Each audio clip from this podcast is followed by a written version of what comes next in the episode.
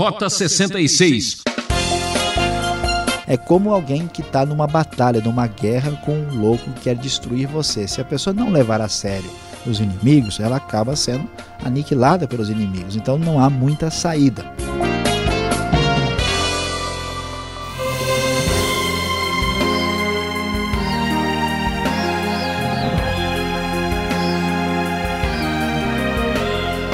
Ah, que alegria poder separar uns minutos para pensar na vida e aprender da Bíblia. Este é o Rota 66 que está cumprindo mais uma etapa de nossa aventura pelas Sagradas Escrituras. O livro de Esther chega aos capítulos 8 até 10 e o destaque será Por pouco a sorte não muda. O professor Luiz Saião fecha esta série falando da festa celebrada pelo povo e explica a reviravolta da história. A única coisa segura sobre a sorte é que ela mudará. Uma coisa podemos aprender: sua sorte é como você trata as pessoas. Agora com você, o professor Saião, sorte sua.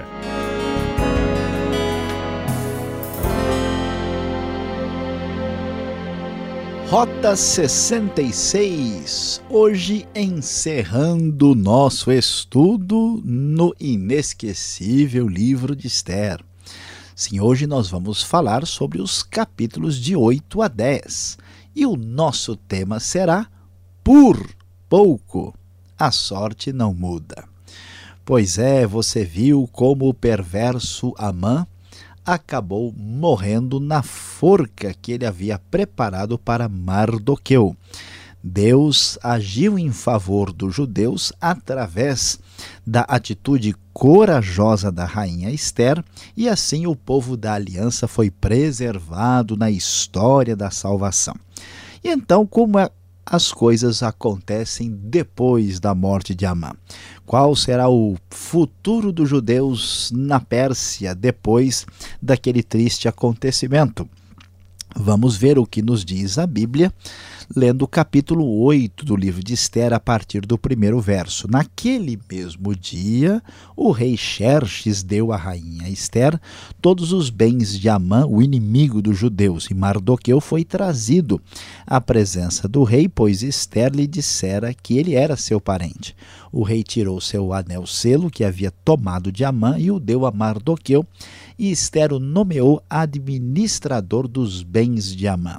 Veja só como as coisas mudaram. Por pouco o povo quase foi exterminado, por pouco Amã quase conseguiu seus intentos, mas agora as coisas mudaram. A palavra por significa sorte, e vamos assim dizer, a sorte mudou na outra direção. Mas o texto prossegue nos contando o que acontece na sequência. Mas Esther tornou a implorar ao rei, chorando aos seus pés, que revogasse o plano maligno de Amã, o Agagita, contra os judeus. Então o rei estendeu o cetro de ouro para Esther e ela se levantou diante dele e disse: Se for do agrado do rei, se posso contar com seu favor, e se ele considerar justo que se escreva uma ordem revogando as cartas que Amã, filho do Agagita Amedata, escreveu para que os judeus fossem exterminados em todas as províncias do império. Pois como suportarei ver a desgraça que cairá sobre o meu povo? Como suportarei a destruição da minha família? O rei Xerxes respondeu à rainha Esther e ao judeu Mardoqueu: Mandei enforcar Amã e dei os seus bens a Esther porque ele atentou contra os judeus. Escrevam agora outro decreto em nome do rei em favor dos judeus, como melhor lhes parecer, e selem-no com o anel selo do rei, pois nenhum documento escrito em nome do rei e selado com o seu anel pode ser revogado. A situação era complicada aqui, porque na lei dos medos e persas não se podia simplesmente cancelar um decreto. Então, a saída a burocrática para resolver a situação era fazer um decreto oposto em nome do rei, que também precisava ser seguido e, de certa forma, assim, anulando né, numa espécie de jeitinho persa, o decreto anterior, porque não havia como vamos dizer, simplesmente cancelar o decreto anterior. E assim o texto vai dizer que Mardoqueu escreveu em nome do rei Xerxes, selou as cartas com o anel cero do rei e as enviou por meio de mensageiros montados em cavalos velozes das estrebarias do próprio rei, até porque a questão era urgente e precisava ser feita alguma coisa impedindo a mortandade dos judeus. O decreto, diz o verso 11, o decreto concedia aos judeus de cada cidade o direito de se reunirem, de se protegerem, de destruir e matar e aniquilar qualquer força armada de qualquer povo ou província que os ameaçasse a eles, suas mulheres e seus filhos, e até o direito de saquear os bens dos inimigos. O decreto entrou em vigor nas províncias do rei Xerxes no 13º dia do 12º mês, o mês de Adar. Uma cópia do decreto foi publicada como lei em cada província e levada ao conhecimento do povo de cada nação, a fim de que naquele dia os judeus estivessem prontos para vingar-se dos seus inimigos. E assim Mardoqueu, ah, levando esse decreto adiante, né, ah, sai pronunciando e avisando a todos esta grande bênção, este grande livramento, quando a sorte muda e que por pouco o povo quase é exterminado. Mardoqueu, diz o verso 15, saiu da presença do rei usando vestes reais em azul e branco e uma grande coroa de ouro e um manto púrpura de linho fino e a cidadela de Suzã exultava de alegria. Para os judeus foi uma ocasião de felicidade, alegria, júbilo e honra. Em cada província, em cada cidade, onde quer que chegasse o decreto do rei, havia alegria e júbilo entre os judeus, com banquetes e festas. Muitos que pertenciam a outros povos do reino tornaram-se judeus porque o temor dos judeus se tinha apoderado deles. Então, meus queridos ouvintes, foi exatamente neste momento, quando a sorte mudou, quando por pouco o povo foi preservado, é que foi iniciada a famosa festa do Purim, comemorando comemorando aqui o grande livramento da parte de Deus para o povo judeu na antiga Pérsia ah, nós vamos encontrar uma referência aqui no final, ah, no capítulo 9, a partir do verso 16, no final desta, desse trecho, dessa perícope bíblica, diz o texto que enquanto isso, os restantes dos judeus que viviam nas províncias do império também se ajuntaram para se protegerem e se livrarem dos seus inimigos. Isso aconteceu no 13º dia do mês de Adar e no 14º dia descansaram e fizeram dessa data um dia de festa e de alegria. E o texto continua e nos diz que os judeus de Suzã, porém, tinham se reunido no 13º e no décimo quarto dias e no décimo quinto descansaram e dele fizeram um dia de festa e de alegria. Por isso, os judeus que vivem em vilas e povoados comemoram o décimo quarto dia do mês de Adar como um dia de festa e de alegria, um dia de troca de presentes. E ah, o verso 23 vai nos dizer que assim os judeus adotaram como costume aquela comemoração conforme o que Mardoqueu lhes tinha ordenado por escrito, pois Amã, filho do Agagita Amedata, inimigo de todos os judeus, tinha tramado contra eles para destruí-los e tinha lançado o pur, isto é, a sorte para a ruína e destruição deles. Aqui é importante destacar que pur é uma palavra persa. Pur significa sorte e Amã havia sorteado a data da destruição dos judeus para mandar aquele decreto. E veja só que por pouco o pur aqui não se realizou.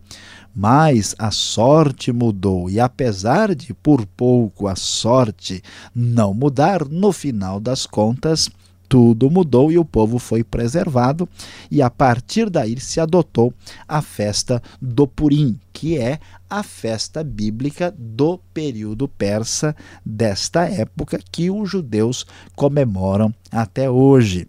Inclusive, em algumas festas judaicas, alguns judeus têm até um costume é um pouco diferente assim de comer bolinhos que são chamados orelhas de Amã por causa dessa lembrança da destruição do pior inimigo que eles tiveram nesse período quando sofreram esta discriminação muito forte lá na Pérsia. Então, a mudança aconteceu. E o texto ainda explica com mais clareza. Por isso, aqueles dias foram chamados Purim, da palavra pur, considerando tudo o que estava escrito nessa carta, o que tinham visto, o que tinha acontecido, os judeus decidiram estabelecer o costume de que eles e os seus descendentes e todos que se tornassem judeus não deixariam de comemorar anualmente esses dois dias na forma prescrita e na data certa. Esses dias seriam lembrados e comemorados em cada família de cada geração em cada província, em cada cidade, jamais deveriam deixar de ser comemorados pelos judeus, e os seus descendentes jamais deveriam esquecer-se de tais dias. Este foi o decreto que veio de Esther, né, que confirmou as regras do Purim depois, e isso foi também colocado nos registros, diz o final do capítulo 9. E assim, a bênção de Deus atingiu o povo, o povo foi preservado, inaugurou-se a festa do Purim para lembrar desse grande livramento, e Mardoqueu, que estivera tão preocupado e que tinha pedido o auxílio da rainha Esther e tinha mantido a sua confiança e a sua fé em Deus, teve os seus dias maravilhosamente premiados. No capítulo 10, um capítulo muito pequeno, no final de Esther, nós vamos ler que o rei Xerxes impôs tributos a todo o império, até sobre as distantes regiões costeiras. Todos os seus atos de força e de poder, e o relato completo da grandeza de Mardoqueu, a quem o rei dera autoridade, estão registrados no livro das crônicas dos reis da Média e da Pérsia. O judeu Mardoqueu foi o segundo na hierarquia depois do rei Xerxes, era homem importante entre os judeus e foi muito amado por eles, pois trabalhou para o bem do seu povo e promoveu o bem-estar de todos. Pois é, meus queridos, e assim nós terminamos o nosso estudo no livro de Esther. Nós vimos aqui que por pouco a sorte não muda, mas sem dúvida vimos que a sorte mudou e foi surpreendente. Aquilo que parecia ser grande tristeza, grande sofrimento e até medo de um aniquilamento caiu na graça e na bondade, na ação soberana e especial da parte de Deus e foi transformado em grande livramento.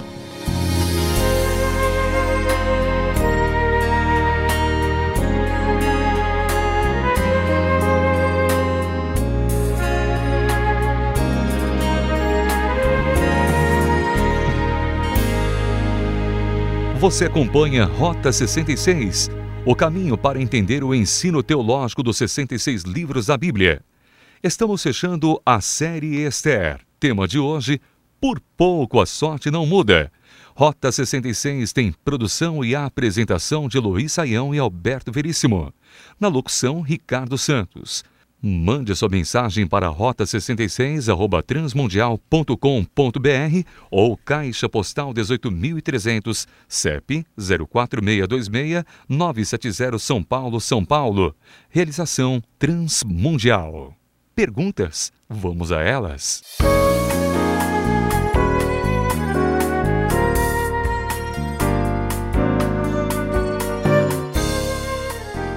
Você está acompanhando a exposição no livro de Esther. E olha, já estamos terminando mais uma etapa, hoje nos capítulos 8 até o 10. Puxa, professor Saão, finalmente um livro está sendo terminado mais uma vez. O que podemos dizer sobre o Império Persa que foi tão destacado aqui?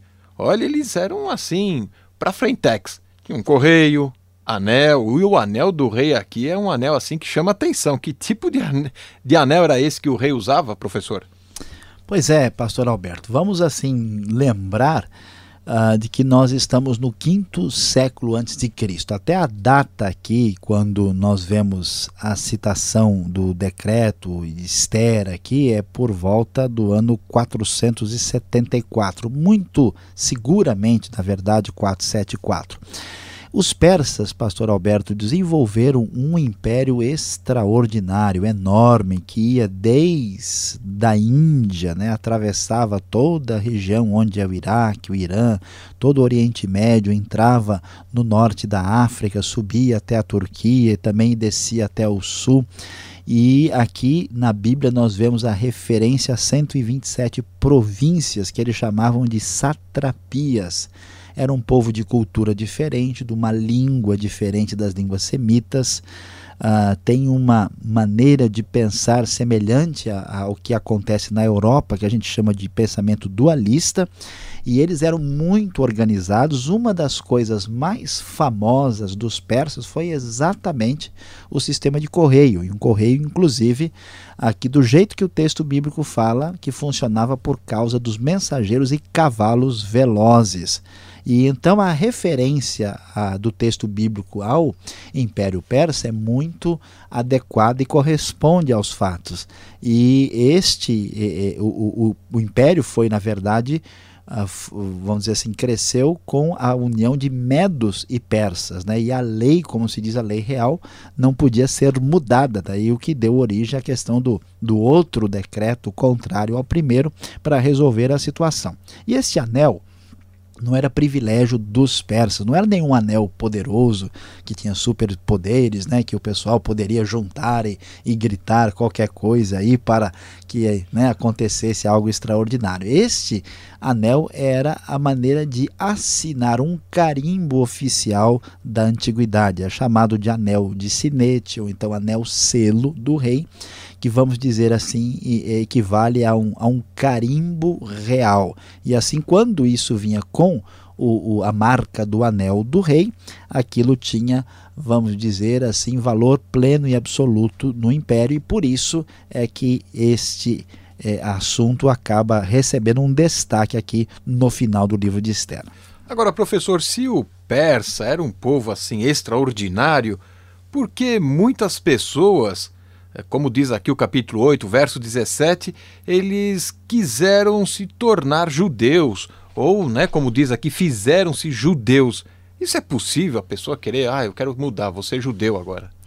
Pois é, uh, pastor Alberto, aqui é uma questão muito interessante, né? Porque nesse período uh, persa, especialmente a partir de Esdras, é que nasce vamos dizer, o que a gente conhece mais como judaísmo, né? a interpretação dessa comunidade aí da época do exílio e do pós do exílio do Antigo Testamento e, e seu desenvolvimento posterior com o Talmud e outras uh, tradições importantes no judaísmo. Então, ao contrário do que muita gente imagina, uh, o judaísmo não é uma religião racista no sentido de que uma pessoa não pode fazer parte do povo porque pertence a uma outra raça. A questão do judaísmo tem a ver com a profissão de fé. Então, qualquer pessoa de qualquer outra raça pode tornar-se judeu e isso já é uma prática que acontecia aqui. Isso é previsto na lei. Né? Alguém que aceitasse a circuncisão e aceitasse a lei de Deus e o Deus verdadeiro e quisesse tornar-se judeu, isso é possível. Então não é uma mudança étnica, uma mudança racial, é uma mudança religiosa. E aqui, como os judeus ficaram numa situação agora muito positiva no império, é natural que eles uh, chamassem atenção e que várias pessoas de outros países tivessem interesse em conhecer mais sobre os judeus e as suas leis e o seu Deus, e assim eles acabaram então aceitando o judaísmo né, e se tornaram então membros da nova religião. É algo semelhante ao que a gente encontra no próprio cristianismo, né, com o cristianismo enfatizando uma ideia muito mais ampla de universalidade, abrindo as portas para todos os povos, inclusive com um convite bem claro nessa direção. Agora, professor, já que a sorte mudou a favor do lado do judeu, porque no capítulo 9 a gente vai ver assim uma vingança acentuada, muito severa. Como entender esta atitude aqui, este comportamento assim tão radical? É verdade, pastor Alberto. Lendo assim o, o, livro, né, de Esther no final, a gente fica assim até um pouco, né, preocupado ou não se sente tão à vontade, porque, por exemplo, Esther mesmo, né, ah, o texto diz que eh, no versículo 13 que ela fala para o rei que se o rei concordar que os judeus de Suzã tivesse autorização para que os dez filhos de Amã sejam pendurados na forca e o corpo deles fosse exposto. Isso para nossa mentalidade hoje é um negócio difícil de, de digerir, vamos assim dizer. E depois, na sequência, diz que eles mataram 75 mil ah, dos seus inimigos. Então, como é que a gente entende isso? Primeiro, que a situação aqui é complicada e difícil. Por pouco, eles quase são trucidados e destruídos. É como alguém que está numa batalha, numa guerra com um louco que quer destruir você. Se a pessoa não levar a sério os inimigos, ela acaba sendo aniquilada pelos inimigos. Então não há muita saída. E essa questão que parece para nós aqui explorar exageradamente o horror da morte tem a ver com uma realidade que hoje a gente tem de maneira diferente. Né? Hoje aparecem as coisas na televisão, você tem acesso na internet. Como é que as pessoas vão ficar sabendo se aquele que era mal realmente recebeu o pagamento devido por aquilo que fez. Se de alguma forma isso for público, se for publicado. Então, as sociedades antigas, quando condenavam e tratavam alguém que fazia o mal, elas tinham esse costume que nos ofende bastante hoje, mas era de expor o mal, o condenado publicamente, para até que os outros temessem fazer alguma coisa. Então, isso tem que ser entendido no contexto cultural e da época em que aconteceu.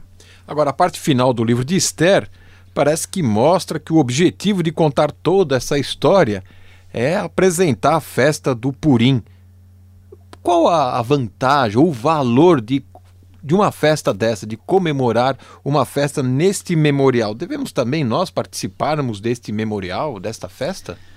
Olha, Pastor Alberto, a ideia de comemorar festa tem bastante significado. Por quê? Porque você mantém a história viva e faz com que a importância dessa história ela se reflita na próxima geração. Como é que você vai ensinar uma criança só com meras teorias ou abstrações complicadas? Né? Isso não, não, não faz sentido. Por isso, historicamente, todas as culturas elas têm festas para os seus eventos importantes. E os judeus têm muitas festas, né? não só as instituídas pelo próprio Pentateuco, a Torá, como nós temos o Purim aqui, depois veio o Hanukkah e há outras festas nacionais.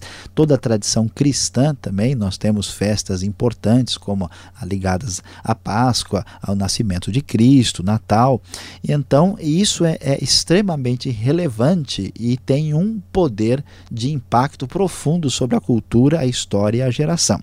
Agora, Será que uma comunidade cristã deveria comemorar o Purim? Não é uma coisa que tem muito a ver com a tradição cristã. É uma festa ligada ao livramento que os judeus receberam. Portanto, nós não achamos que seja uma boa ideia. Mas se você for convidado para participar de uma festa dessa numa comunidade judaica, não há nenhuma dificuldade, mas ela não diz respeito propriamente à tradição cristã, então não fará tanto sentido ela ser comemorada. Agora você que está nos acompanhando, vem o melhor. Tudo isso tem sentido para você na sua vida.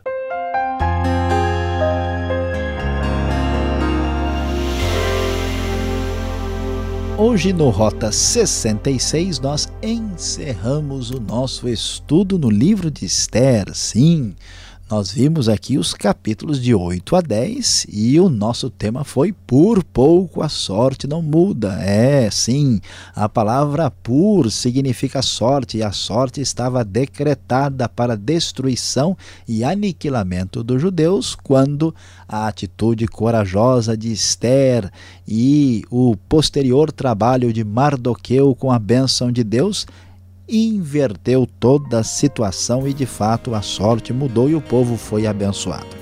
E nesta bênção do povo, seus inimigos foram duramente castigados e receberam o resultado do seu procedimento. E aqui nós vimos com clareza como a justiça de Deus se manifestou. A verdade para aquele que se aflige com tantas coisas perversas e más nos nossos dias é que, no final, o poder da justiça divinal trará seu juízo sobre o mal.